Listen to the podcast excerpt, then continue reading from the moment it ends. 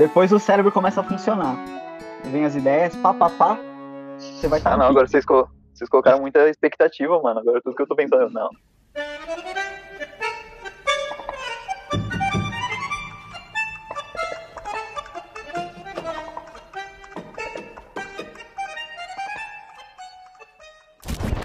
Está no ar mais um Topuscast. Hoje vamos falar sobre democratização da cultura. Estamos aqui novamente com a nossa formação dos nossos dois últimos os Topuscast. Estamos com Liminha, Lucas Lima. E aí, gente, é... eu já comecei a boicotar o Disney Plus a partir de agora. Estamos com o Vitor. Olha, estamos entrando bem preparado, o time está bem entrosado e a gente vai fazer de tudo para concorrer e conseguir aí os três pontinhos. Estamos com Diego. Algo me diz que esse episódio vai ser sobre tinta e robô. Vamos falar sobre de democratização da cultura. Esse tema é bem amplo, a gente vai puxar cada um para um lado aqui, a conversa vai ser bem fluida. Bom, come... vamos pensar aí, ó. O Lucas já falou do boicote à Disney Plus. Queria dizer que eu, eu apoio e também pretendo fazer o mesmo. Os streamings eles facilitam a democratização da arte, mas a Disney ela cria produtos, ela transforma audiovisual em uma, meros produtos financeiros. Acho que nunca na minha vida, nenhum momento na minha vida, eu vi tanta propaganda de uma coisa só num dia só, como eu vi hoje da Disney Plus. Verdade. Sim. E as pessoas acabam funcionando isso. Uma das maiores empresas do mundo, né? Então, mas inclusive no, no, no, comercial do futebol e da novela tava tendo o Disney Plus. Tá ligado? Tá, tá na, na TV aberta. É porque é, a Globo mas, comprou, enfim. né, os direitos. Comprou o direito comprou? não, mas tem um pacote ali entre Globo Play e Disney Plus. Que sai mais barato. O que eu vi é que tava tendo uma propaganda no Twitter, Netflix, com Telecine, com Amazon Prime, Disney Plus. Daí, tipo, eles estavam fazendo um, uma fanficzinha, assim, como se as empresas fossem pessoas. E eu não entendi muito bem se eles são concorrentes ou se eles são tudo junto, o que, que tá acontecendo. Tô meio confuso. A Netflix, a Amazon. Na verdade, a Netflix mandou. É, e aí, Disney, quando é, pra você já se acostumar, como é que vai. Quando é que sai a terceira temporada de não sei o quê? E aí a Disney falou, a Disney fez uma piadinha, Netflix respondeu e aí a Amazon entrou no meio falando, ah, gente pode, eu tenho um quarto em Floripa, porque em Floripa é, existe um, um, Perdidos em Floripa, né, que é uma série da Amazon.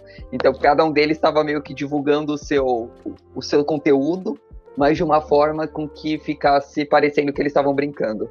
Então, eu até achei engraçado, achei engraçado que o Torrent mandou uma mensagem também, tipo, e aí, eu vou ficar de fora dessa? Muito bom. Nem fudendo, é o, é o protagonista aqui do, dos fomentadores de, de arte e cultura para os jovens de todo o Brasil e para o mundo. Esse cara aí, ele vai ficar até o final. O que vocês acham desse lance que o Vitor falou bem no começo, é, sobre a arte como produto? Caralho, calma, mano. Já veio com uma porradona de assunto já, né? Mano, não sei nem mais o que dizer. Tô sem palavras agora. Estou sem palavras agora pra essa... Eu acho que a arte, ela, depois que o capitalismo entrou, ela passou a caminhar de certa forma a partir do capitalismo. Então, assim, se a gente vive numa sociedade em que o modo de se manter nela é vendendo algum produto, então acho que faz parte dentro do sistema capitalista de que a arte acaba virando produto de um jeito ou de outro. Não que eu concorde com isso, mas afinal de contas é o modo como estabelecemos as, as nossas relações na sociedade que a gente vive desde sempre, nós pelo menos, desde que a gente nasceu. É, então, é, mas sobre isso, Léo, é um negócio interessante é que a nossa arte inteira do século XX, a gente consumiu arte como um produto mesmo, caminhando junto com o capitalismo. E a gente viu muita coisa boa aparecendo, muita demanda diferente aparecendo, sabe? Muitos movimentos e andando junto com política também, ao decorrer das décadas. E eu acho que foi muito bom, assim, no geral. Só que eu acho que no nosso tempo, assim, eu acho que tá chegando. Acho que tá chegando num nível que o produto tá muito mais acima do que a, a do que a arte, assim, sabe? já é muito mais. Uhum. Então, eu acho que todo mundo considera aqui que o capitalismo está chegando é, nos seus limites e eu acho que a arte está tá indo junto com isso e está atingindo seus limites também, tá indo direto pro buraco, Para começar, eu acho que a gente pode separar, né, a arte como produto dessa questão audiovisual que a gente estava falando de outras. Né? Quando a gente fala de arquitetura e, e, e pô, na Netflix existem vários documentários interessantes sobre design e tal. É, a arte ela pode ser um produto, sem abrir mão da sua qualidade, da sua, da, da, da sua forma de fazer o outro pensar, de querer melhorar o ambiente também, sabe? É, eu tava vendo um, um episódio sobre design de, de, de brinquedos. E a, os brinquedos eles são feitos para vender, mas a artista em si ela produz esses brinquedos já pensando é, nos fatores ecológicos, nos fatores de, de influência da criança, sempre querendo atingir o máximo do potencial daquela obra. Eu acho que quando a gente fala de audiovisual, né, da Disney Plus, por exemplo, a gente está falando de um setor artístico que está sofrendo bastante, porque é o que o Lucas acabou de falar. É o produto está muito mais acima do que a arte em si. Toda aquela história dos Vingadores, do, de fazer uma série de 23 filmes e tal, você tem uma, um produto que ele é vendido, independente de, de se o filme ele é bom, ele faz você refletir ou não. Lógico que dentro disso você tem filmes com certa relevância, mas você também tem filmes que não servem para nada, que eles são vendidos e ganham milhões de dinheiros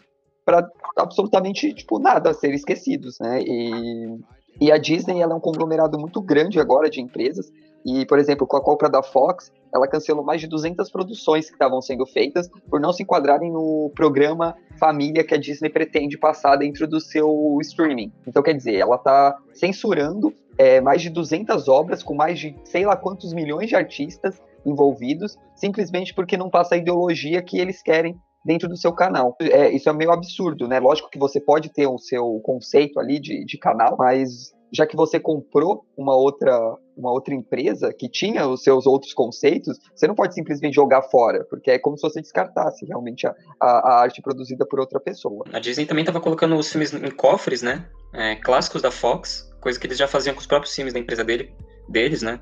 Os clássicos da Disney, Bambi, enfim, sei lá. E quando eles compraram alguns filmes da Fox, tinham vários filmes da Fox que é, eram exibidos em cinemas de, de rua sabe? Que sobreviviam muitas vezes de, de sessões de, de filmes antigos, sabe? Tem, tem um bagulho que no Natal, é, vários cinemas lá dos Estados Unidos é, passam Esqueceram de Mim, que é um filme da Fox. Todo Natal passam Esqueceram de Mim e lota, sabe? Mesma coisa Sim. com também, como que é aquele nome daquele filme? Rock Horror Picture Show. É uma febre nos cinemas de rua, quando passa. E a, e a, Disney trancou vários desses filmes e não deu autorização para os caras passarem. É bizarro quando uma empresa tem um monopólio de, um, de, um, de uma forma de fazer cultura, né? A gente, a gente tinha Netflix agora, a Disney, ela sempre foi um monopólio e agora ela deu um passo a mais para se tornar um monopólio ainda maior. A Disney tem um monopólio e ao mesmo tempo artistas estão tentando produzir coisas e não, e não tem um, um financiamento para tornar viável as coisas que querem produzir. E isso torna o público consumidor refém de um editorial, né? O editorial seria a linha de, do que, que aquela empresa quer passar para o público. Então ela fica refém de exatamente o jeito com que se faz arte que a empresa quer passar. No caso a Disney, se a empresa Disney quer passar tal mensagem, ela consegue movimentar pelo capital que ela tem, pelo monopólio que ela tem, o suficiente para conseguir colocar o público meio que rendido àquilo que ela quer mostrar, né? E deixar o público alheio a outras coisas alternativas que podem vir, às vezes nem conseguem vir por falta de investimento. Nossa, é, é muita informação que vem com esse tema ao mesmo tempo. Eu tava pensando sobre, sobre quando a gente começou a falar desse lance de produto e arte, que simplesmente por ter crescido nesse meio capitalista, a gente já tem uma visão similar, sabe? Da gente sempre colocar perto o valor e o preço das coisas, sendo que muitas vezes são coisas diferentes, sabe? E eu também tava pensando aqui até que ponto é ruim um filme simplesmente ser, saca, ser um filme, tipo, líquido, que você vê na hora e esquece. Será que esse tipo de arte não comunica mais no mundo hoje em dia do que as outras? Você comentou da Disney, da, da Netflix ter sido um monopólio, né, do streaming, mas a visão da, da Netflix era de sempre foi, né, e ainda é, eles compram obras que já foram feitas de outras localidades do mundo para ampliar o seu a sua o seu público, né? Eles querem quanto mais assinantes melhor. Então eles acabam dando um certo suporte para obras que não passariam na, na, Disney, por exemplo, né? E que às vezes já estão produzidas e não tinham lugar para serem exibidas. E aí eles dão esse suporte exatamente para atrair um público cativo daquele, daquela, daquele país. Por isso que tem obras é, alemães, flamencas, norueguesas. É, isso é bem legal, né? Sim, sim. Tem até o, tem, a, tem até o exemplo do 3%, que é uma série brasileira, que ela foi uma websérie, né? Ela foi produzida, é, um piloto bem assim, é, independentemente, que foi lançado no YouTube, na internet, e a Netflix fez com que esse piloto sem recurso virasse uma série oficial transmitida no mundo inteiro com o recurso que a Netflix aplicou. Com quatro temporadas, né? Assim, é que, que começo essa série se desenvolvesse. Então, é, eu tenho um, um, ponto que eu penso bastante sobre isso, que é a demanda que os streamings têm, sabe? Eu acho que essa demanda que a Disney vai entrar agora é de filmes líquidos mesmo e de coisas líquidas sabe? Vai aumentar cada vez mais, e eu não sei até quando a Netflix e a Amazon Prime, que eles conciliam é, esse lado popular e povão com o lado independente também, da diversidade, de vários gêneros, enfim. É, até quando eles vão continuar assim, sabe? Porque até hoje eles, eles, eles dão suporte, palco para artistas tipo Scorsese, sabe? Afonso Cuarón, cara lá que fez História de um Casamento, eles, eles deram espaço para esses caras fazerem, porque eles sabem que é uma demanda que ainda existe na empresa deles, mas até quando isso? Porque essa demanda vai diminuir cada vez mais. Quero colocar um parênteses, quando o Lucas diz que alguma coisa é líquida, ele está seguindo a ideia de, do, do Bauman de que as coisas elas são para serem acabarem rápido, né? Que são para não durarem, para não perdurarem no tempo. Então isso seria uma coisa líquida no, no, sentido que ele falou. Também não tô querendo ser moralista falando que blockbuster ou filme popular, filme de ação ou de comédia, assim, povão, é, é líquido. Não é isso. É que muitas coisas são o produto pelo produto e vira uma coisa completamente neutra, líquida e que vai passar, simplesmente, sabe? É, não é sendo moralista com um gênero, por o filme ser povão. Eu também adoro vários filmes blockbuster. É, que é, é uma coisa que, que, é feita, é uma coisa que é feita para liberar a serotonina ali do público que tá assistindo e não para fazer o público se identificar ou refletir sobre alguma questão ou sobre sentir é, o filme, gostar, ver uma coisa boa, né? Tem uma tipo, experiência. Pô, os meus filmes favoritos mesmo é Senhor dos Anéis e Homem-Aranha 2, mano. Sobre sobre algo ser líquido, eu eu realmente não vejo problema tão grande, sabe? Tipo, não significa que eu ache algo bom, mas eu também não problematizo tanto, porque a arte também é muito de, de contexto, saca? É, você uhum. pode ver uma arte que eu acho tipo, incrivelmente profundo e eu tenho tipo, meus mil e dois motivos de tal arte ser boa, porque ela apresenta isso, pipipi, pipipi. Se você não tem esse background e consome essa arte, ela vai ser tão líquida quanto qualquer filme líquido, sabe? Então depende, eu acho que depende do público, como ele quer consumir arte, saca? E eu acho muito bacana existir essa opção, porque. Oi? Pode falar. Fala.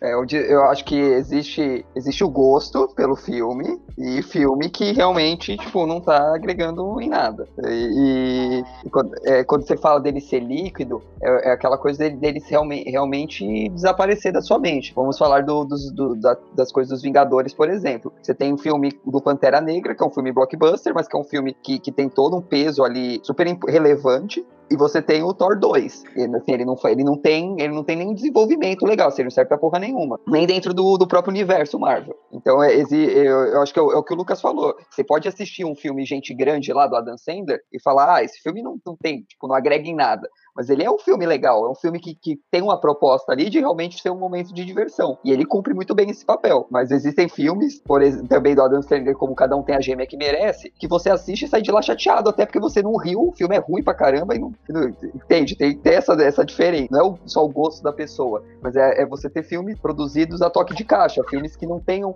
é, a mínima relevância em nada. Ele é só feito para cumprir buraco. Mas a gente tem que também pensar o que, que é agregar, no sentido que a gente está falando então, aqui. É refletir, é sentir, é gostar do é, filme. É, então, isso que eu ia dizer, é o quanto comunica, saca? Seja ele sendo feito. Como, qual, qual expressão você usou? Boca de caixa? Enfim.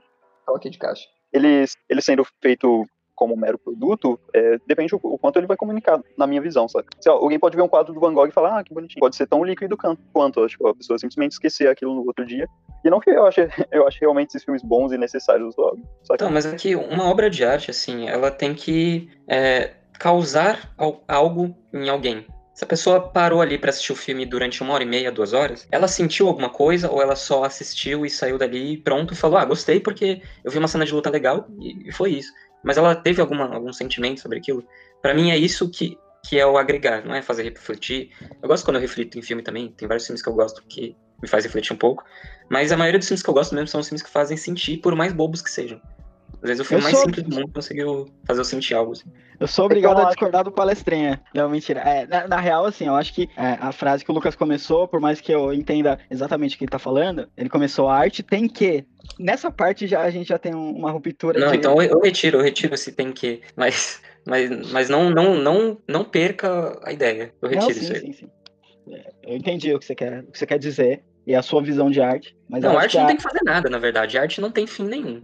Essa é a verdade. É, é isso que eu quero dizer. Existe por existir. Então, é, deixa eu fazer um, um mais ou menos um, uma linha rápida de tempo pra gente chegar no ponto que eu acho interessante a gente chegar também. Que a gente tá falando muito de filme, essa coisa, até porque o Disney Plus entrou agora e, e é uma pauta interessante a gente falar. A gente pode ir um pouco mais, abranger um pouco mais isso. Eu falei sobre a questão de quando o capitalismo começou a, a ser o padrão que a gente conhece de sociedade, pelo menos ocidental, a arte acabou acompanhando isso de forma ou de outra, é, para poder os artistas terem um meio de sobrevivência e, e etc.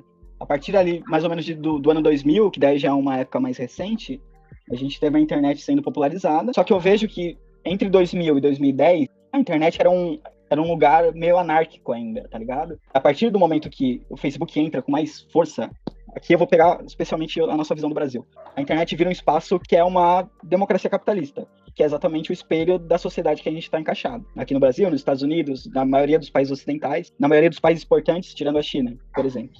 E há uma ruptura entre esse momento entre 2000 2010, 2010 e 2020 que a gente está agora. Entre 2000 e 2010, a gente tinha uma, uma liberdade de, de compartilhar tanto conteúdo quanto informação e etc., que era diferente do que a gente tem hoje. A gente tinha uma Space, a gente tinha os bloggers, a gente tinha primórdio do YouTube que nem for share, a gente tinha o primórdio do YouTube que, que nem tinha monetização e nem propaganda e nem nada. A gente tinha o, o torrent, a gente tinha o, os programas P2P, né, que você baixava a música da internet, baixava vídeos por um programinha que você tinha no computador. Então a a distribuição de, de, de, certas coisas era diferente. Quando entra o Facebook, entra o Instagram, entra o Twitter, entra essas redes sociais que estão aí até hoje, uma década, muito fortemente, essas relações elas mudam um pouco, tá ligado? E aí a gente passa a ter propaganda, a gente passa a ter algoritmos influenciando muito no modo como se consome arte e o modo como se produz arte também ali durante a década de 2000, parecia que a arte ia viver uma transformação muito grande, ia se desvincular um pouco do capitalismo, porque a gente tinha esse espaço anárquico que era a internet naquele momento. A gente tinha a distribuição gratuita de, de músicas, de vídeos e etc. A gente baixava videoclipe, sei lá, do Linkin Park do Charlie Brown pelo bagulho ali, e, e, era isso, tá ligado? Depois, quando entrou o Spotify, que também é um dispositivo de streaming, essa relação mudou também, que, que é mais uma rede social que entrou e causou uma ruptura ali, que acabou fazendo com que o mercado voltasse para as mãos de uma empresa gigante e não ficasse num, num espaço anárquico que era o For Shared, que era os programas P2P e tal. Então, de uma, de uma forma, eu percebo que parecia que a gente ia entrar num, num estado anárquico de arte e que ia mudar a relação com que a gente tem com a arte como artista e como a gente tem com a arte como público. Só que isso acabou voltando para a mão de empresas gigantescas e acabou voltando para um jeito que a gente já conhecia antes, só que agora com uma nova repaginada. Concordo plenamente. Eu, eu, é que você acabou entrando nesse ponto. Eu ia puxar para um outro lado da conversa, mas é, eu concordo. Eu acho que a gente tinha uma facilidade de acesso a, a produções artísticas diversas, né? E não tinha, embora fossem piratas. Eu acho que o, o início dessa, dessa organização, quando o Facebook, quando o YouTube começa a, a monetizar vídeos é, quando aparece algumas, algumas plataformas de streaming musical e, e, de audiovisual, parece que as coisas vão tomar um rumo um pouco mais é, organizado mesmo, mas não vira, que não, não, não era esperado essa virada tão capitalista, né, tão monopolizadora que acabou se tornando. E, Agora? É, eu acho que por uma parte é bom, mas por outra você perde dezenas e dezenas de, de, de produções aí, de, de, de, coisas que poderiam estar sendo divulgadas, a fim de dar dinheiro, né? Eu entendo que é importante para o artista, óbvio, né? Receber e ser valorizado, mas eu lembro que era, era comum também na época você ter algumas coisas do tipo, ah, pague o quanto você quiser, né, pelo álbum, ou coisas do gênero que eram interessantes, assim, e foram desaparecendo. Eu lembro que eu consegui ouvir o álbum, assim, todas as músicas dos Beatles no YouTube, que eu quisesse, e agora eu não consigo mais. E às vezes nem no Spotify tem certas músicas. É... Teve algumas, alguns artistas que se, que se fortaleceram exatamente disso, da distribuição gratuita. Por exemplo, o Arctic Monkeys, distribuíam música gratuitamente pelo MySpace. Eles se tornaram uma banda grande que ganhou dinheiro com shows, primeiramente, depois com, com todas as outras, é, os outros mecanismos e etc. Então não era uma coisa de que, tipo, porque a internet era anárquica e livre, e que as pessoas dividiam e baixavam as coisas, que os artistas não ganhavam dinheiro. Eu acho que existe uma certa diferença. Os artistas continuavam com meios de ganhar dinheiro com aquilo, e a internet era um meio que divulgação que ela não dependia do algoritmo. Agora eu vou passar. Eu acho isso muito louco, mano. Quer dizer, eu acho que todo mundo acha muito louco se pensar que é, nessa valorização, vou usar a música, mas tipo, a arte em geral. Antigamente as pessoas compravam CDs que o artista ia lá, gravava o próprio CD, vendia o CD, tipo, você tinha aquele projétil físico do, do que era a obra de arte, saca? E hoje em dia você paga menos que um CD por um streaming, tipo, tem todas as músicas do mundo quando você quiser, saca? Quando você quiser, saca? Tipo, o quanto você quiser por um mês, mas Eu acho que a gente tá no melhor momento para se consumir música. Eu acho que tem uma porrada de música, tem algoritmos, é, tem todas essas questões, mas a gente tá no melhor momento para mim, assim, sabe? Teve essa época anárquica da internet mesmo, mas foi, mas eu acho que foi uma consequência é, e uma demanda vinda porque a indústria musical tava vendendo mídia física, sabe? Por um preço que não valia a pena pagar. Tinha o CD, que aquilo era um lixo, era um bagulho pequenininho, que você pagava uma grana e aquilo nem valia a pena, sabe? É, você pagar aquilo por aquele negócio que riscava, sei lá, em um mês, dependendo de quantas vezes você escutasse o CD. É, enfim, eu acho que a internet veio para fazer anarquia mesmo e, e dar espaço para tudo e para todo mundo consumir ao mesmo tempo. Mas eu, mas eu acho que tem seus malefícios também, essa pirataria sem fim, sabe? Então, vindo a indústria mesmo para organizar em organizar mesmo, isso é bom para todo mundo, mesmo com os algoritmos e vários monopólios que atrapalham, atrapalham um pouco, mas eu acho que ainda vale muito mais a pena é, os, é, os streamings musicais Spotify do que, do que era antes, assim. Acho que a gente tá no melhor é, momento é, é. para escutar música. Eu vou, eu vou dar o contraponto, que é você tá falando sobre a visão do consumidor. Eu vou te falar sobre a visão do produtor. Porque quando a gente tem o Spotify mandando em tudo, a gente depende, como produtor de arte, produtor de música, como quem compõe música, a gente depende dos algoritmos do Spotify quando a gente depende dos algoritmos de uma só empresa, ela pode decidir absolutamente, absolutamente tudo do que, que a gente pode fazer dentro da nossa pequena liberdade artística, tá ligado? Isso que é foda. Porque você tem que seguir alguns critérios para poder entrar no, no, nas playlists do Spotify, para poder bombar em alguns nichos, e aí você tem que se enquadrar segundo o que a empresa tá apontando para você, tá ligado? Isso que é, que é o complicado. Ao mesmo tempo que é muito bom pro consumidor, tem algumas dificuldades muito grandes pros artistas, tá ligado? Essa é uma coisa que eu falo pela minha experiência. É, eu é acho que cada, Cada tempo mesmo vai ter seu problema em, na forma de produzir e consumir. É, todos, todos tiveram, mas, por exemplo, se, se fosse há 15 anos atrás, como é que esse produtor estaria fazendo sua música e, e divulgando ela? Ele podia gravar CDs e distribuir de porta em porta e levar no centro da cidade, distribuir para as pessoas, porque em algum momento as pessoas iam pegar aquele CD e ouvir, pelo menos por curiosidade de saber o que estava lá. Agora, as pessoas não podem procurar, tipo, até as pessoas já acharem o Léo no, no, As pessoas que vão achar o Léo no Spotify, elas vão achar, é assim, eu digo achar, tipo, do nada. Vai demorar muito para isso acontecer, sabe? A não ser que as pessoas que. Ah, mas se o Léo também não desce CD. Procurem.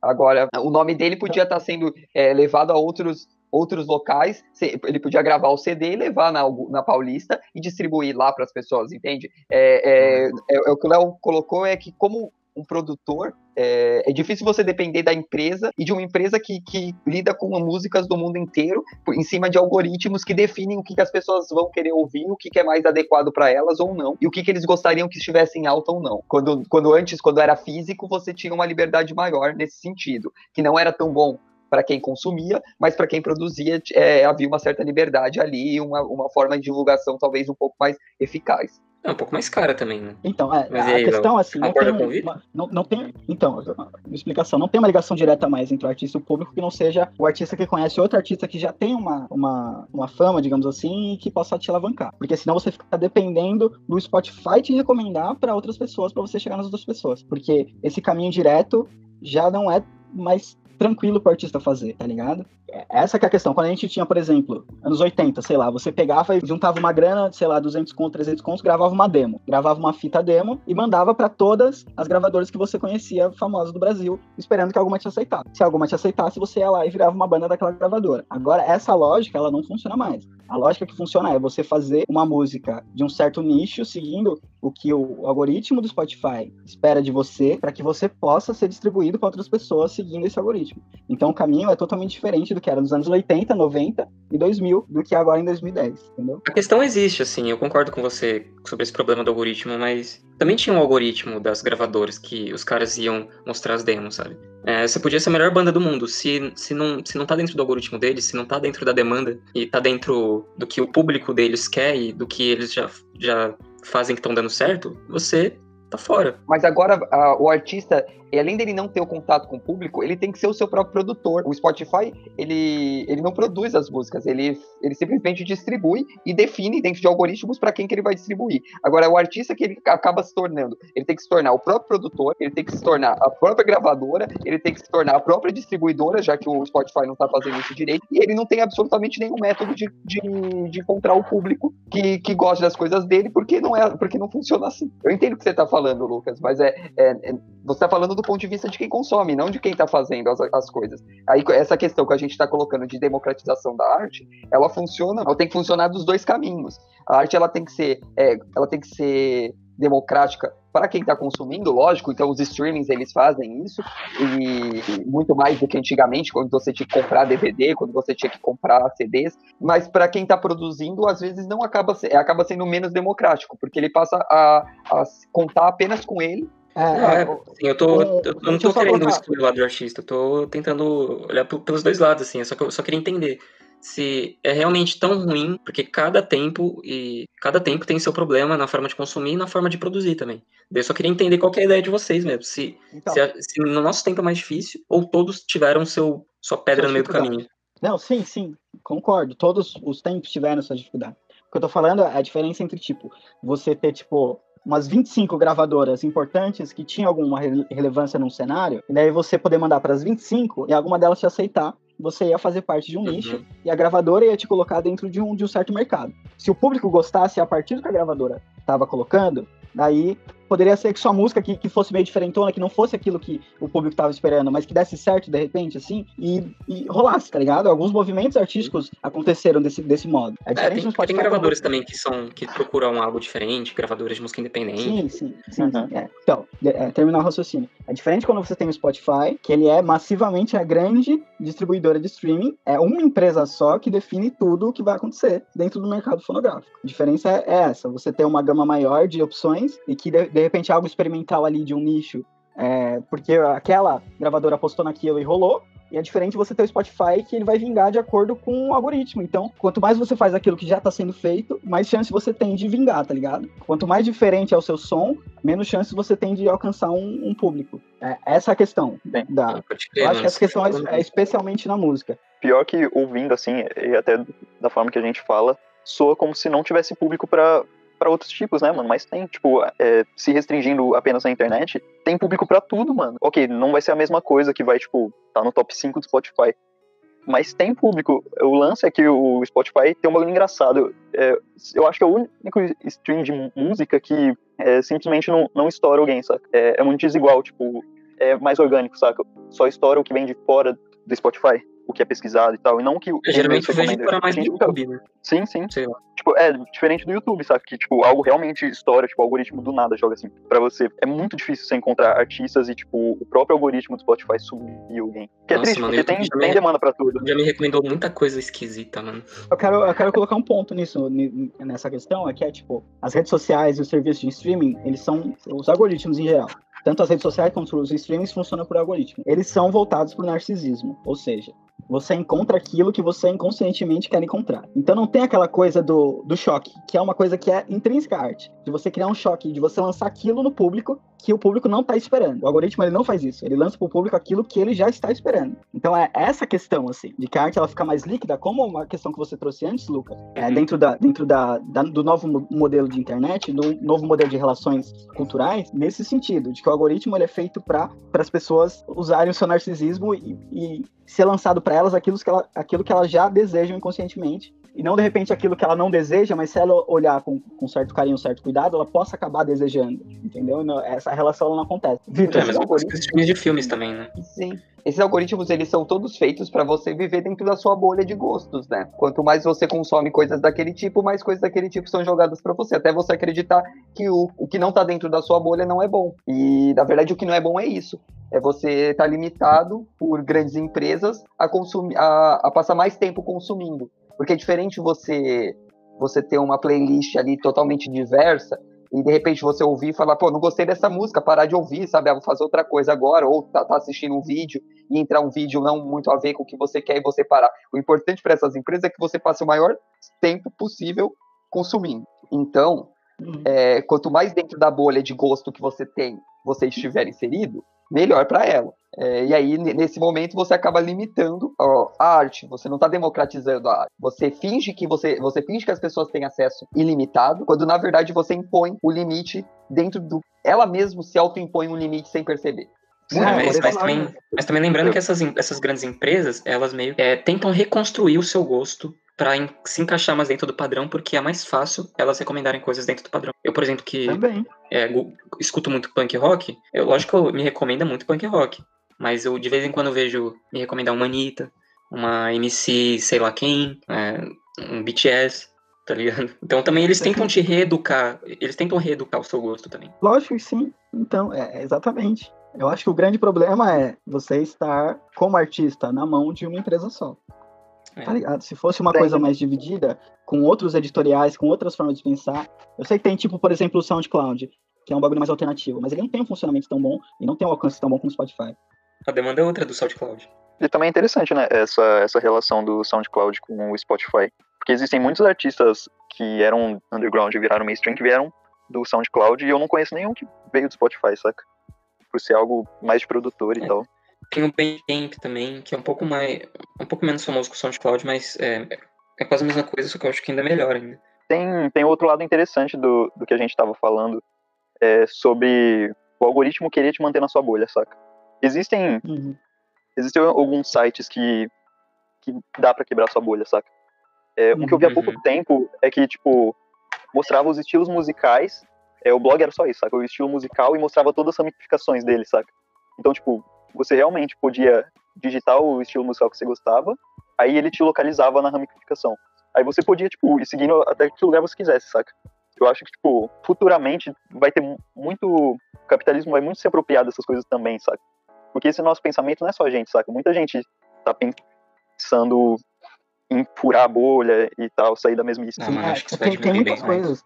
Tem muitas coisas que, que dá pra gente ramificar, até a respeito de música, que é, por exemplo, o fato de, sei lá, dentre as seis músicas, 100 músicas mais tocadas do Brasil, em 2019, por exemplo, sei lá, umas 90 são sertanejo, tá ligado? Qual, qual, qual, uhum. qual que é o, a, a, matemática que chega nesse fato, tá ligado? Como é, que, como é que isso aconteceu? Como é que uma cultura tão diversa, num país com 200 milhões de habitantes, com cinco regiões, chegou num ponto em que as das 100 músicas mais tocadas, praticamente todas são sertanejo? O que, o que que leva a isso? Alguém tem uma hipótese? Exposição da mídia. Você tem uma exposição midiática massa do, do, do sertanejo. É, é, não só midiática dentro da, da, da, TV, mas fora dela também, né? Você tem casas de show que atraem públicos gigantescos e que só tocam isso. Então, quanto mais as pessoas ouvem, mais elas consomem. Mais elas consomem, o que a gente estava falando do, do processo de inserir na bolha. E enquanto você tem artistas de, de MPB, né? Ou folk, ou outros estilos, que são desvalorizados, porque eles não passam no Faustão, eles não vão no programa do Gugu, eles não tocam no, no barzinho o Gugu, à noite. O Gugu nem tá vivo mais, né?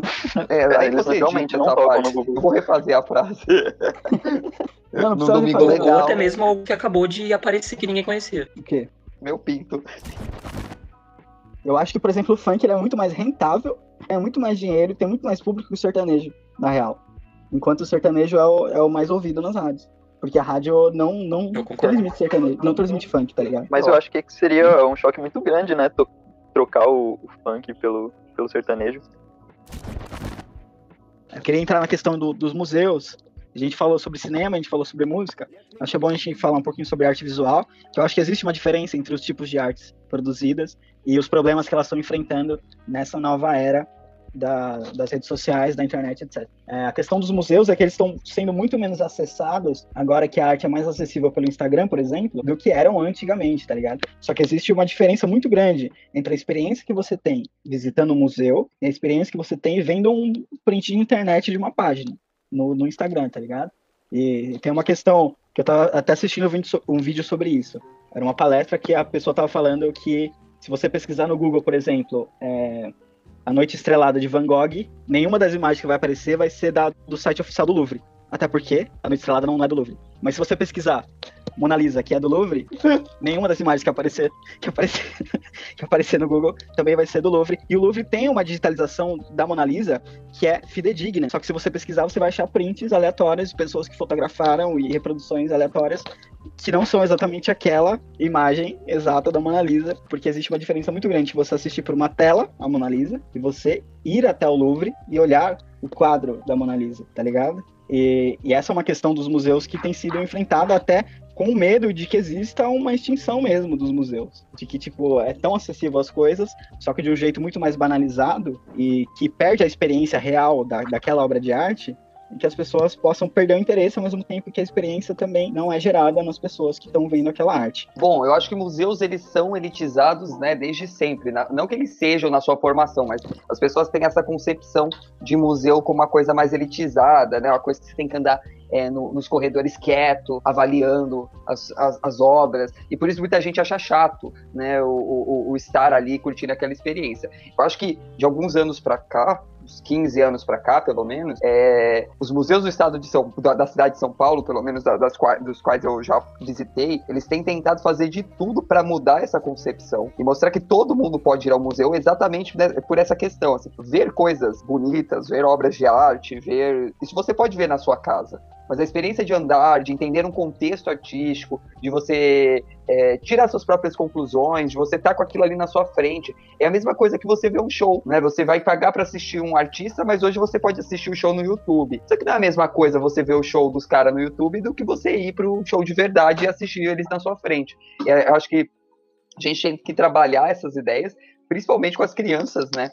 E, e trazer essa, é, essa ideia também de que museu não é só aquele, não é só aquele espaço que tem várias obras de arte bonitinhas uma do lado da outra e você tem que a, analisar. Existe, por exemplo, a Fundação Clabin, é, onde é uma casa-museu e são vários itens históricos que, que, uma mulher lá, eu esqueci o nome dela, mas o sobrenome dela é Clabin, é, ela foi arrecadando ao longo da vida. Então você entra, tem uma tapeçaria persa, turca, sei lá o nome, é um vaso chinês absurdo. E é, isso não é considerado como obras de arte, como Van Gogh e Mona Lisa, mas são objetos extremamente valiosos artisticamente e únicos. Né? Então, e, e, a visitação lá, to, tudo na casa é importante, assim, desde o relógio até a cama. E a visitação lá, ela é totalmente dinâmica.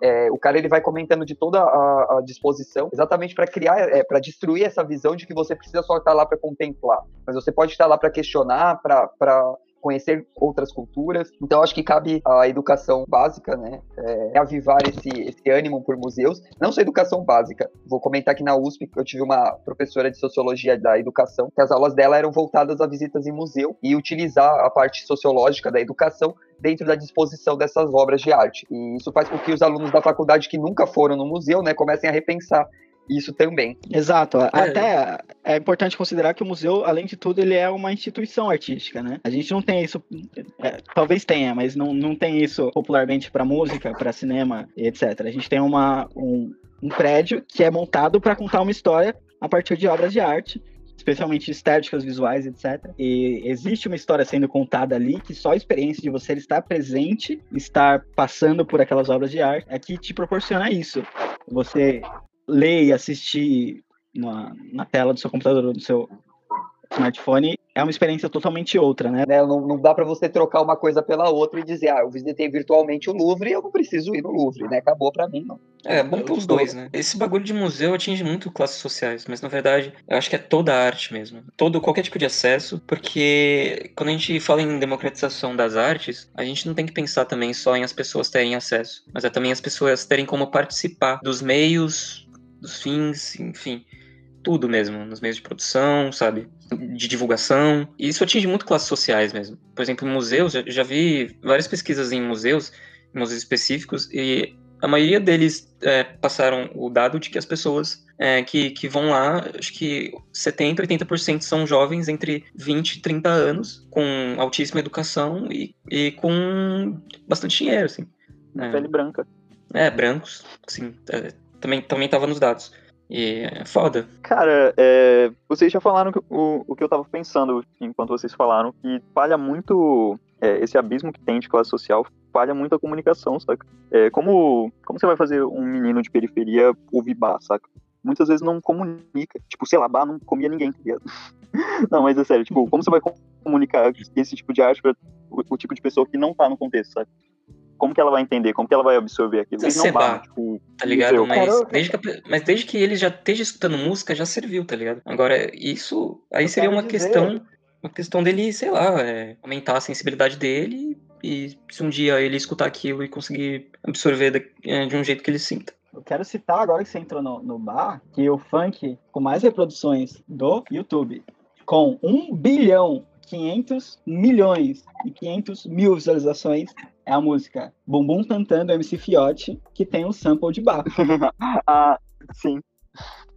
Cara, você tinha aí, notado Cadê esse seu número? Deus agora, Diego? Não, quebrei, mano. Ah, mas não é a mesma coisa. Não, não tô quebrando seu argumento, só tô te zoando. Pode continuar. É, mas também serve como bom exemplo de conseguir comunicar, saca? Tipo, Você transformar algo, tipo, dar uma roupagem que comunique melhor com a pessoa. Porque senão é, os museus são só coisas velhas, saca? Sem um contexto pro público. Não, o museu tem coisa nova também. Tem exposição de arte, de artistas novos e coisas diferentes. é, com várias coisas interessantes sempre, sabe? Várias, vários eventos e tal. Mas, tipo, por exemplo, você- o que você falou do bar é só um artista, tá ligado? A gente tem que entrar num contexto geral. Porque a gente, quando a gente fala do museu, a gente não tá falando só de uma peça do museu. Como, como o bar é uma peça só da história da música inteira, tá ligado? É, a gente tá falando do museu inteiro mesmo. Que tem muita coisa lá que pode atingir vários, diversos tipos de pessoas. Sobre essa questão de classe, eu acho que é mais importante a classe menos favorecida produzir arte do que ela consumir em si. Eu acho que esse caminho é inverso. Ela não tem que consumir antes para produzir primeiro, para poder se ver dentro desse, desse meio artístico e aí, a partir disso, ampliar o seu campo artístico para poder consumir mais coisas, né? Eu não acho que, por Exato, exemplo, o né, Criolo, que é um cara que entende bastante de arte já hoje com seus 40 e tantos anos. Eu não acho que ele começou ouvindo bar. Eu acho que ele começou ouvindo Racionais, sei lá, alguma coisa assim. E ele se identificando como artista e produzindo arte sendo ouvido, ele começou a ampliar o seu repertório artístico, começou a consumir mais arte para poder melhorar o seu repertório e poder produzir melhor e, e saber mais o que fazer. É, eu acho que, por exemplo, a música jamaicana, eu não acho que eles consumiam bar, eu acho que eles só pegaram e fizeram a arte do jeito que eles conheciam dentro da, da, da, da raiz cultural deles, assim. Tem a questão do acesso, eu acho que essa questão do acesso é muito importante, mas eu acho que mais importante do que não só dar acesso à arte para as pessoas de baixa renda é valorizar a arte que elas produzem em si, tá ligado? É, mas querendo ou não, esses caras, eles também. Acho que eles estavam consumindo coisas interessantes mesmo. Né? Que não era uma coisa líquida. Agora, por exemplo, eu não sei, alguém que, sei lá, é, escuta Anitta o dia inteiro e quer fazer aquilo, vai, vai entrar nisso, não sei, sabe? Que, porque aquilo ali passa na vida da pessoa, não sei, mano. Não sei como é, como é que é. Eu sou meio ignorante quanto a isso. Também, é, eu acho que eu, eu posso ter tentado aqui no exemplo, porque eu acho que vocês não entenderam. Tipo, o ponto que eu queria chegar é, não é na qualificação da arte, tá ligado? É qual Uhum. arte é melhor ou qual arte é pior. E sim na forma como ela comunica, saca? Sim. Tipo, porque você simplesmente jogar a pessoa lá no meio, é muito difícil ela se tocar num, num bagulho. É tipo você escutar um- uma música, tipo, totalmente fora de qualquer traço do seu gosto, geralmente você não vai gostar dela. Então é muito difícil Não, eu, entendi o que você, tinha, que você queria dizer. Mas é que, por exemplo, museu é diversidade, tá ligado? Sim. Então dá pra tocar a pessoa é, de alguma forma, alguma coisa ali.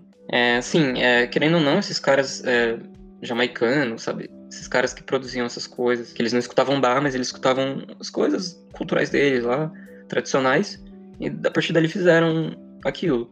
Mas e alguém que só consome é, esse conceito do que a gente chama de música líquida, sabe? Alguém, sei lá, mano, por exemplo, o cara que escuta só sertanejo, ou o cara que escuta só Anitta, sei lá.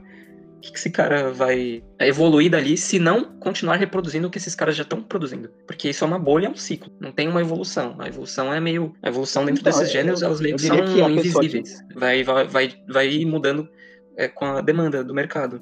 Mas eu acho que a pessoa que consome sertanejo, ela não necessariamente não tem acesso a outras coisas. Ela só não tem o interesse mesmo. Então, acho que é mais interessante a proposta que o Vitor trouxe antes, de, de tratar essas questões artísticas dentro da educação básica, do que tentar Uhum. salvar as pessoas que já estão dentro do, do consumo de Adam Sandler e, e- e Henrique Juliano, tá ligado? Assim. Acho Não, que é não salva tipo- mais, tá ligado? É que eu só queria saber a opinião de vocês. Como é que fica essas pessoas? Como é que essas pessoas vão, é, vão reproduzir é, algo a partir é, do momento que elas já se pegam dentro de, de um ciclo vicioso da indústria? O que, que elas vão fazer a partir dali se não é, apenas reproduzir o que já está sendo reproduzido pelo que ela está escutando? É, não tô querendo dar, é, dar nenhuma ideia definitiva. Eu queria só abrir essa discussão. Eu acho que nada, eu acho que elas vão continu continuar consumindo o que elas já consomem. Eu acho que é isso. Uhum. Em sua maioria. acho muito complicado, porque, tipo, é, é o, meu eu, o- o meu eu que faz arte é, tem uma visão e o meu eu moral tem outra, sabe? Por exemplo, eu fazendo música, eu tenho uma visão mais romantizada de que as pessoas tinham que se arriscar, porque a arte é bom, que todo mundo devia tocar um instrumento, que, porque é bom, porque faz sentir bem. Só que também minha visão moral, ignorando esse meu lado, eu penso, pô, eu não posso deixar minha reguinha pra todo mundo, igual você falou no outro podcast, sabe? Qual o problema da pessoa consumir o que ela quiser, mesmo que aquilo não vá aderir nada a ela, sabe? Não, problema nenhum? É que É, seria mais não apontar um, algo individual, é apontar meio que essas falhas essas coisas que prejudicam mesmo, acho que o mercado, o consumo, a produção, porque querendo ou não, é, essas pessoas elas consomem o que elas quiserem, lógico, é, mas existem os problemas no meio daquilo tudo camuflado, sabe? Que ela, que ela não percebe. Então é, mais, é meio que. É, talvez ela, era discutir mais talvez isso. Talvez ela não faça questão de perceber também, cara. Talvez ela não faça questão de perceber e, e a gente vai fazer o quê?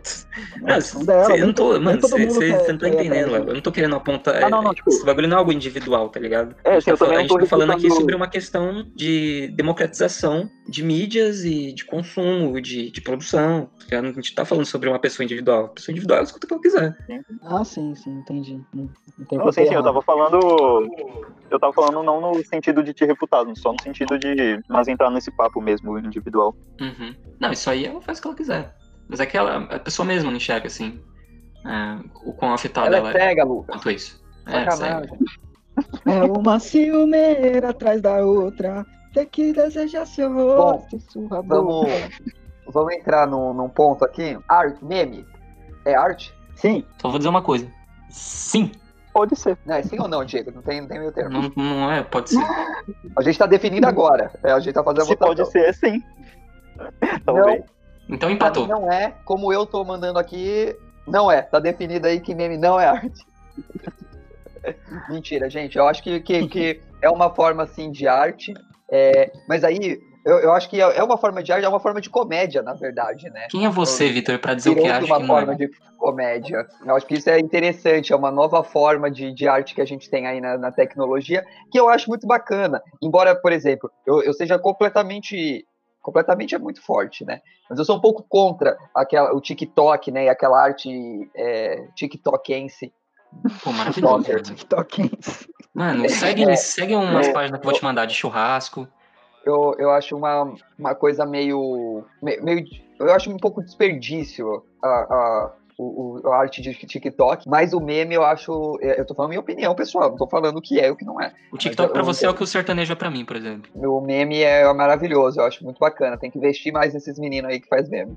Eu tenho um ponto sobre isso. Eu acho que tá, tá, tá tendo bastante delay aqui. Eu nem sei como é que vai ficar isso aqui na, na produção final. Se vai ficar meio vai embaralhado. Ficar normal, mano. Só você que não vai acompanhar agora. Ah, tá. Então eu tô, eu, eu tô ouvindo meio embaralhado. Mas eu tenho um ponto sobre isso que é a arte ela tem se tornado um objeto social. E dentro desse ponto, eu acho que o meme é totalmente arte, assim, que o meme é uhum. é totalmente um objeto social. A arte ela já foi mais uma questão de experiência em si, assim, né? Uma um, a Capela Sistina, sei lá, a Mona Lisa, etc. Tudo que a gente já conhece do século XX para trás. Mas atualmente ela tem virado um negócio mais social, assim, do tipo, a arte é feita muitas vezes para representar uma cultura e para reforçar um certo tipo de cultura. E eu acho que o meme ele faz esse trabalho também. Ele reforça certo tipo de pensamento e de comportamento de acordo com aquilo que você segue como que você acredita, né? É, então, tipo, o TikTok eu acho meio que faz parte né, da cultura de memes, né?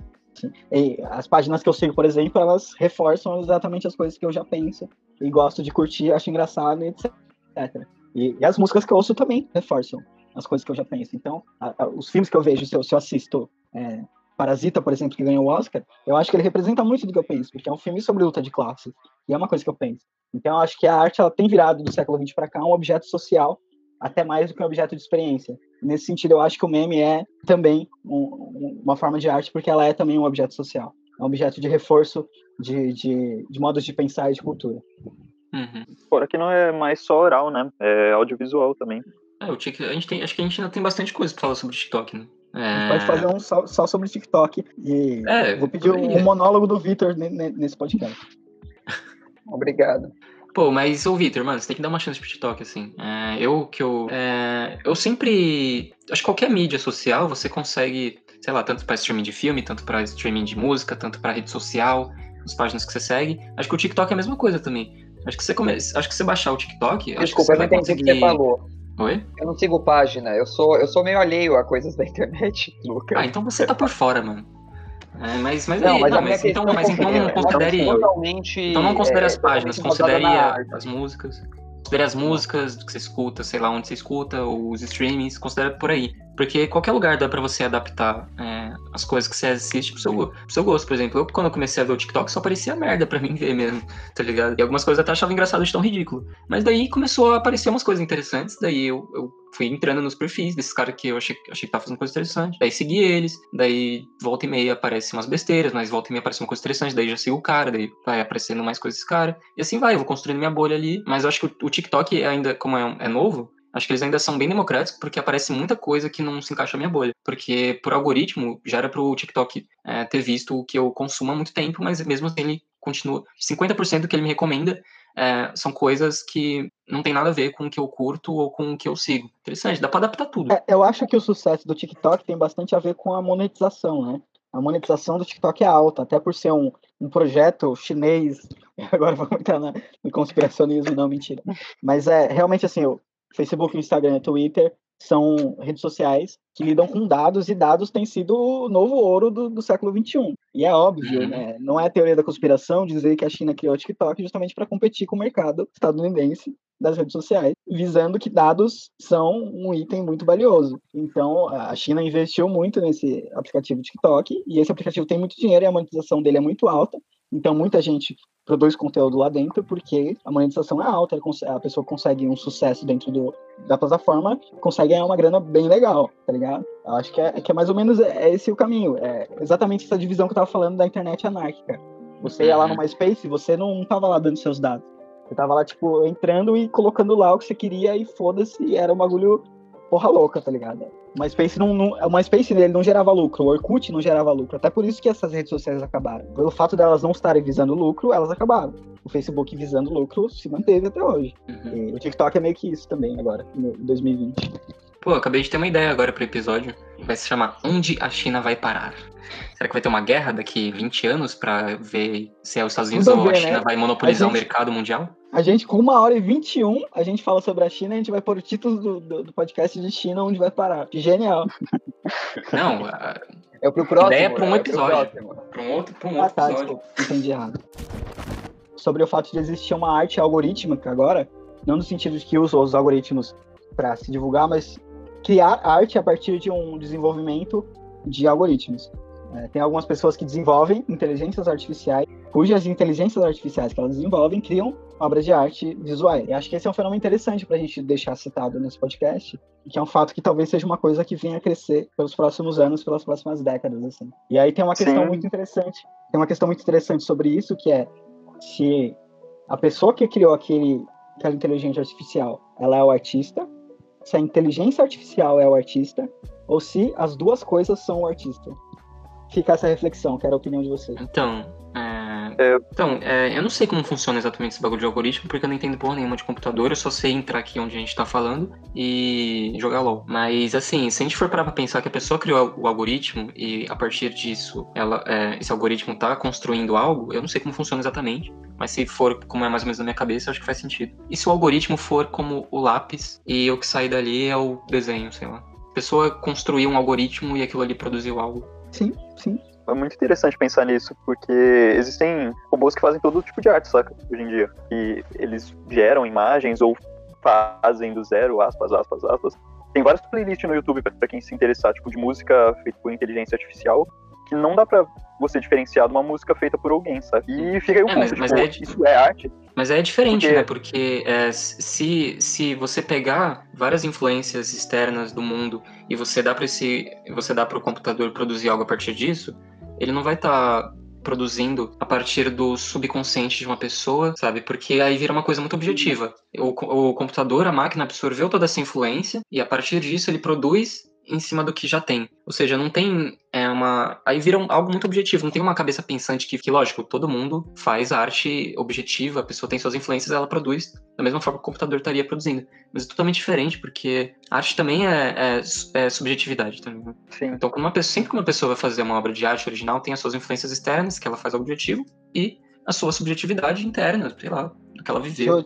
Ah, tá. É, eu concordo com você, mas eu não acho tão subjetivo. Quer dizer, é tão diferente assim, essa parte subjetiva, porque o resultado é o mesmo, tá ligado? É, é. Apesar do. O produto é o mesmo, mano.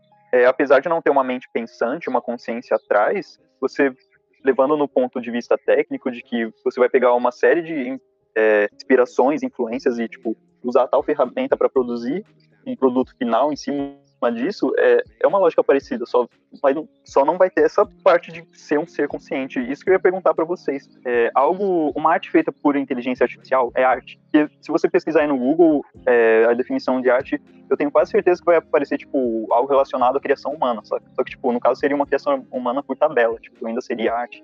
É, na verdade, é, não é essa definição de arte do Google. Na verdade, não existe uma definição de arte. Existem autores que definem arte de formas diferentes. Aí depende do autor. Alguns podem colocar o fator humano como uma definição, outros, quando a gente fala de arte contemporânea, podem usar apenas a, a própria natureza como arte. Aí... Os caras tirou o dia para me refutar. Mas, Diego, ó, eu já percebi que o seu papel principal aqui é trazer questões pra gente pensar. Você faz isso muito bem. Melhor do que qualquer um aqui. Você traz questões melhor do que ninguém. Sobre definição de arte, eu acho que também não existe realmente assim, uma definição de arte. É, tem, tem linhas de pensamento, que você pode ir mais por uma linha ou mais por outra, etc. Achar que a arte é mais voltada para quem está observando ou a arte é mais voltada para quem está criando. Eu acho nessa questão em si do algoritmo de que quem produz o código do algoritmo é o artista, porque o código do algoritmo ele pode ser visto como arte porque é uma decisão do, da pessoa que está ali é, reproduzindo aquele algoritmo. Se ela decidir que aquele algoritmo vai ser voltado para fazer tal coisa, aquele algoritmo vai fazer tal coisa. Eu acho que a inteligência artificial é mais a ferramenta e a pessoa que reproduz o código que faz aquela inteligência artificial é mais o artista. Eu quero ouvir o Vitor agora. Bom, eu vou. Eu, eu acredito que seja arte sim, mas eu vou colocar um ponto. Eu acho que qualquer produção artística, seja um livro, uma mesa, né, uma peça de artesanato, um quadro, ela, ela tem uma questão social e cultural envolvida, uma passagem é, de cultura, de tradição, de ideias que uma máquina não consegue reproduzir. É, ela pode fazer uma obra, essa obra ter valor, né, ser significativa, ela, ela, ela ter subjetividade, tudo o que a gente foi colocando, mas eu acho que é nessa, nessa transmissão de tradição e cultura, de, de, de sensação, de intenção de sensações que aquilo vai criar, a, a Kina não consegue ter. Ela pode pensar, ah, eu quero uma coisa escura, uma coisa clara, e aí eu vou sobrepor essas cores para criar isso, mas ela não tem a intencionalidade de fazer com que a pessoa olhe aquilo e sinta é, algo mais frio ou algo mais quente, ou ela, a pessoa é, esteja vendo uma paisagem que remeta à, à, sua infância, entende o que eu quero, que eu quero colocar? Eu acho sim, que ela não, sim. ela não consegue, ela nunca vai conseguir chegar a, a ter simpatia pelo outro durante a sua criação. E, e por isso que eu acho que, que há, obviamente, diferen, é, diferenças a gente não pode tratar como tudo, como se tudo fosse né, igual ali. A, a obra feita por um ser humano e a obra feita por uma inteligência artificial. É, eu só queria deixar um questionamento, de novo, outro, mais um deles. É, pedra, uma pedra, é arte. Depois é que eu realmente eu vejo igual aquela aquela parte do episódio sobre realidade. Você não vê diferença, importa. Importa se voltar naquele, na minha opinião, se voltar naquele papo de que existe um contexto, pipipi. Mas mano, se você vê um quadro certinho da natureza e eles colocarem uma descrição como se uma pintura humana, sendo que no caso seria algo feito por uma máquina, eu não vejo quem veria diferença, entende? Entendi, entendi. Até ah, aliando com, com um assunto da realidade lá, a gente entrou na brisa da simulação, por exemplo. Imaginando, suponhando, suponhetamos. Suponhetamos. Que essa, realidade seja simulada. Que essa realidade seja simulada. Não seria toda essa realidade em si uma arte? Aí, aí entramos numa questão extremamente abstrata e que eu vou deixar tanto a questão do Diego quanto essa para a gente responder no início do próximo podcast, que, que eu vou colocar como extras, que agora a gente vai ter isso. A gente vai ter a, o podcast, a gente vai ter extras de, do que, que a gente pensou entre a gravação de podcast e outro. Agora quero ouvir o Lucas para a gente para as considerações finais. Sobre o que a gente estava discutindo, sobre o que as máquinas fazem é, sem influência nenhuma do ser humano, é arte ou não, eu acho que quando a gente fala que aquilo não é arte, eu não, eu não acho que a gente esteja é, sendo conservador demais, sabe, Vitor? Por exemplo, falar, ah, não dá pra gente definir o que é arte. Mas eu acho que tem uma coisa que dá pra gente definir é, dentro dessa discussão, que é a partir do momento que não existe é, uma interação humana ali, eu acho que não é arte. Ou, por exemplo, como o Diego falou, ah, uma pedra é arte. Pode ser, se, sei lá, se algum ser humano interagir com ela e dizer que sim, por que não? Vocês acham que é, é, é conservador dizer que algo sem, sem nenhuma interação humana seja arte? Acho que, que o time não estava tão bem entrosado assim, mas a gente conseguiu garantir pelo menos um pontinho. Gostei muito aí do papo. Espero que semana que, semana que vem, não, no próximo podcast, no episódio extras, vocês tenham respostas menos conclusivas do que as perguntas que a gente fez. O capitalismo tem que acabar. Já deu. Eu ah, não estou conseguindo consumir cultura, eu não consigo produzir nada, eu não consigo viver, eu não sei como é que a gente vai viver assim. Não sei, eu tô sofrendo muito, de verdade. E o capitalismo tem que acabar para mim ficar feliz. Só isso. Tchau. Será que a gente liga pra Samu nesse momento? Não, não estou conseguindo viver. A Disney só me recomenda a mesma coisa. Graças a Deus. É, esse episódio foi mais do que ótimo, foi bem mais ou menos. Eu acho que muito importante. E é isso, mano. Manda pros amigos quem estiver ouvindo aí, que é bom também. Caraca, não sabia que a gente tinha começado a fazer marketing já. Ah, se o Spotify não faz. Ah, o Léo tinha que ter dado essa ideia já. Eu não sou o cara das ideias aqui. O Léo que, que também tinha que ver esse negócio aí do marketing aí. É, sei lá, segue, segue meu canal, curte, sei lá, uma coisa assim. Achei muito boa, boa conversa. Acho que é um tema muito interessante que foi muito difícil achar e pesquisar coisas sobre para poder trazer embasamento para falar aqui. Então não é um tema que tem se falado tanto assim. Pelo menos eu não achei com facilidade. Achei mais coisas em inglês até do que em português, foi bem difícil achar. Isso significa que a gente está fazendo uma coisa de vanguarda aqui, né? Nesse trabalho aqui desse podcast, estamos entrando em assuntos que não, não têm sido debatidos e a gente não tem achado com facilidade. Então, Sim. fazendo o marketing aqui, se você ouviu até esse momento, dê uma força pra gente, compartilhe aí, pra gente continuar chegando a mais gente e continuar crescendo esse nosso trabalho. E um beijo, dê um tchau pra todo mundo. Tchau, tchau internet. Você viu que foi meio um algoritmo aí do, do Diego, esse tchau internet. Parece que foi que ele digitou no, no, no, no Google Tradutor lá e reproduziu.